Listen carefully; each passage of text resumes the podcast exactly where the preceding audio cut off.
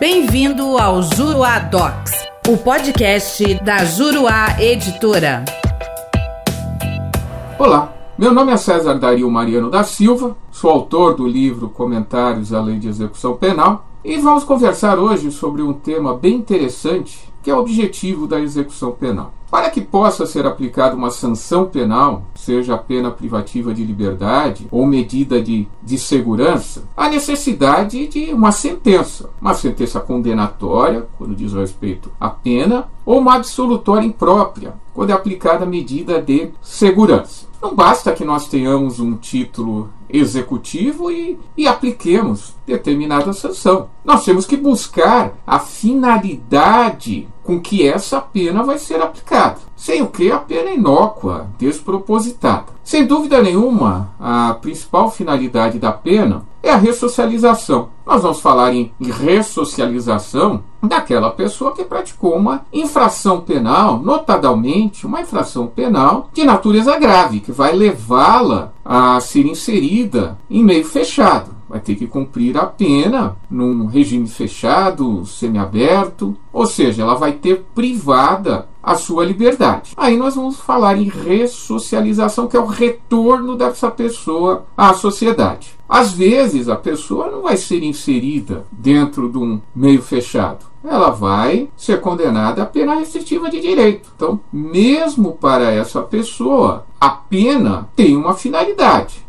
nós vamos verificar qual será ela. Muitas vezes, a pessoa que praticou um delito, ela não necessita de ressocialização. É um crime que foi praticado sem ímpeto, sem premeditação, homicídio praticado sob domínio de violenta emoção logo após a injusta provocação da vítima. Não vamos poder falar que se trata de um bandido, de um marginal. Praticou um crime que qualquer um de nós, em tese, poderia praticar. Perdeu a cabeça. Ou pode ser um crime culposo, em que o resultado é involuntário. Falarmos em ressocialização quando o resultado é involuntário também não é o caso. Ou quando o crime é praticado e a pessoa só vai ser punida muito tempo depois. Então ela já está na sociedade, nunca mais praticou nenhum delito. Ressocialização também nessa situação, ela já está reinserida na, na sociedade. Mas nem por isso a pena vai deixar de ser aplicada porque a ressocialização não é a única finalidade da pena. Ela está inserida dentro de uma finalidade maior, que é a chamada prevenção especial. A pena, pela sua natureza, ela possui algumas finalidades. Uma dessas finalidades é a retribuição. Por quê? Vai ser imposta algum, vai ser imposto algum tipo de expiação para aquele que praticou um delito. Óbvio que expiação dentro dos limites da legalidade. Ela vai sofrer com a privação da sua liberdade, né? com o fato dela ter que trabalhar aos finais de semana, prestando serviço à comunidade, com o fato de ter que pegar parte do seu patrimônio para pagar uma pena pecuniária ou mesmo uma multa. Então vejam que a ressocialização não é a finalidade única, é uma das finalidades da pena. Outra finalidade extremamente importante é a prevenção geral. Pela prevenção geral, procura-se mostrar para a sociedade que o crime não compensa que aquela que pessoa que praticou um delito, ela vai ser punida e qualquer um que praticar um delito vai ser punido, que ninguém é imune à justiça. E nós falamos da prevenção especial, que é outra finalidade da pena. Pela prevenção especial,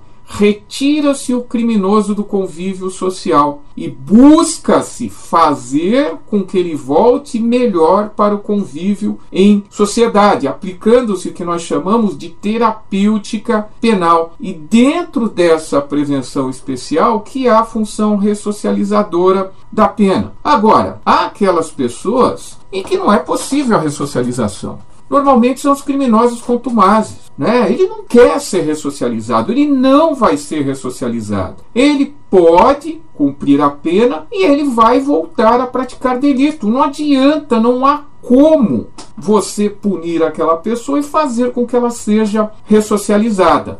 Mas mesmo para essas pessoas, remanesce o que nós chamamos dentro da prevenção especial a finalidade de evitar a reiteração criminosa e preservar a segurança da coletividade que é um critério pragmático, ou seja, nós retiramos essa pessoa da sociedade como uma forma de pacificá-la, mesmo que seja por determinado tempo. É uma forma de nós tranquilizarmos a sociedade de que aquela pessoa que praticou um crime grave, nesse momento está fora dela, que ela não vai praticar mais delitos. Óbvio que isso daí é um problema, porque muitas vezes aquela pessoa que foi retirada da sociedade, ela vai voltar ou da mesma maneira ou pior. Esse que é o grande problema que nós temos hoje da aplicação da pena privativa de liberdade, fazendo com que algumas pessoas digam: olha, o direito penal é inútil, nós temos de aboli-lo, que é o chamado abolicionismo penal. Se o direito penal não está funcionando, vamos aplicar apenas multa, porque com isso nós não violamos direito e garantia fundamental dessas pessoas. É óbvio que isso daí não foi aplicado em lugar nenhum do mundo. Imagina trocarmos a aplicação de uma pena privativa de liberdade por alguém que praticou homicídio por aplicação de uma multa. Nós voltaríamos à vingança privada, porque os familiares daquela pessoa não aceitariam esse tipo de punição. Então isso daí é uma balela. Mas então, por que, que nós vamos aplicar o direito penal se ele muitas vezes não funciona? Isso fez com que em alguns países do mundo se instituísse a prisão perpétua. Por quê? Olha, se a pessoa vai continuar a praticar delitos, vamos retirá-la da sociedade. Em outros lugares, eles ainda progrediram, foram além disso. Ora, por que, que nós vamos retirar essa pessoa da sociedade pela vida inteira e ainda pagar todas as despesas dela? Então vamos fazer o seguinte: Vamos matá-la, vamos executá-la. Aí foi criada a pena de morte. Dentro da nossa Constituição, nenhuma dessas penas é permitida, né? Nem a pena perpétua, nem a pena de morte, que em muitas sociedades elas são aplicadas como critério utilitário. É útil, é pragmático. Vamos fazer isso porque essa pessoa se retornar para a sociedade vai continuar praticando delitos, então vamos simplesmente neutralizá-la, seja por meio da prisão perpétua, seja por meio da pena de morte. Né? Eu sou particularmente contrário à pena de morte, favorável à prisão perpétua em alguns casos, principalmente nessas situações em que a pessoa vai continuar a praticar delitos. Então, de qualquer maneira, pela nossa legislação, como a pena visa não apenas a ressocialização, mas a retribuição, que é a expiação, fazer a pessoa sofrer. A prevenção geral, que é para dizer para a sociedade: olha, se vocês praticarem um delito, vai acontecer a mesma coisa que aconteceu com aquela pessoa, vocês vão ser privados da liberdade. Então nós temos uma finalidade. E nós temos a finalidade da prevenção especial, que pelo menos durante algum tempo aquela pessoa vai ser retirada da sociedade.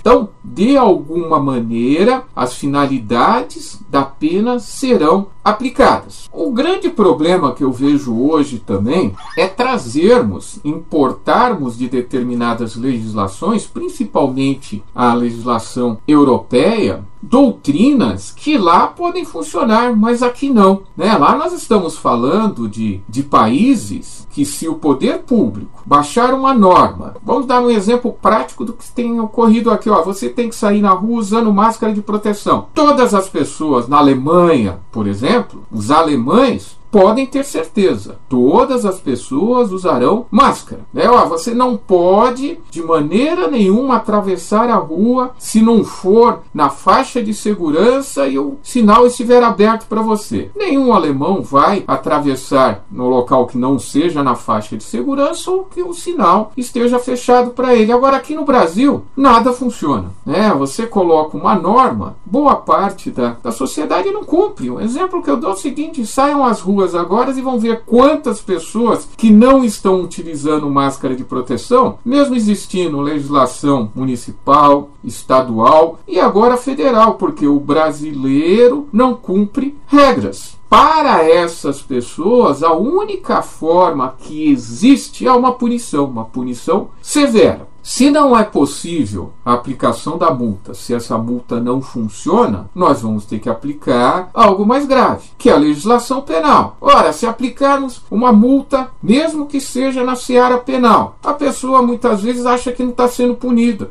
Não, a multa foi punido com multa. Para ela, ela não foi condenada, aquilo pouco importa. Ela pagou a multa, ela vai continuar a praticar infrações penais. Outras, ah, vale a pena. Eu vou traficar drogas porque eu sei que se a primeira primeira oportunidade que eu for pego, e se eu for pego com pequena quantidade, eu vou prestar serviço à comunidade por um ano e oito meses. É isso que ocorre hoje com o traficante de primeira viagem, com o traficante que não é profissional. Ele fala: Eu vou ficar com pouco a droga comigo, sou primário, bons antecedentes, vou traficar, vou continuar traficando. Um dia, se eu for preso, vai ser concedida a liberdade provisória, eu vou ser condenado a uma pena de um ano e oito meses, que vai ser substituída por prestação de serviço à comunidade. É o que ocorre no Brasil na atualidade, é um absurdo, porque o único lugar do mundo em que se pune traficante com pena restritiva de direito é no Brasil. Isso faz com que tráfico aumente, porque haja uma sensação de impunidade. Por isso, no direito alemão, a prevenção, prevenção geral, ela é dividida na prevenção geral negativa, que seria uma forma de dizer para aquelas pessoas: olha, não pratique esse crime, porque se você o fizer, você vai ser punido de uma forma exemplar. Prevenção geral negativa. E a prevenção geral positiva, que é o restabelecimento da confiança no sistema. Vejam, todas as vezes que ocorre um crime grave, extremamente grave, qual é a primeira coisa que a gente quer saber? Pessoa foi presa? Se ela foi presa, qual é a pena que será imposta a ela? Ela vai ser punida adequadamente? Quando nós temos uma decisão que é concedida a liberdade provisória para aquela pessoa, ou a punição é uma punição pequena que não é exemplar, não há o que? O restabelecimento da confiança no sistema. O sistema é abalado. Agora, se é aplicada uma punição severa, uma punição adequada para determinada conduta, a sociedade fica tranquila, porque houve o restabelecimento da confiança no sistema. Então vejam que a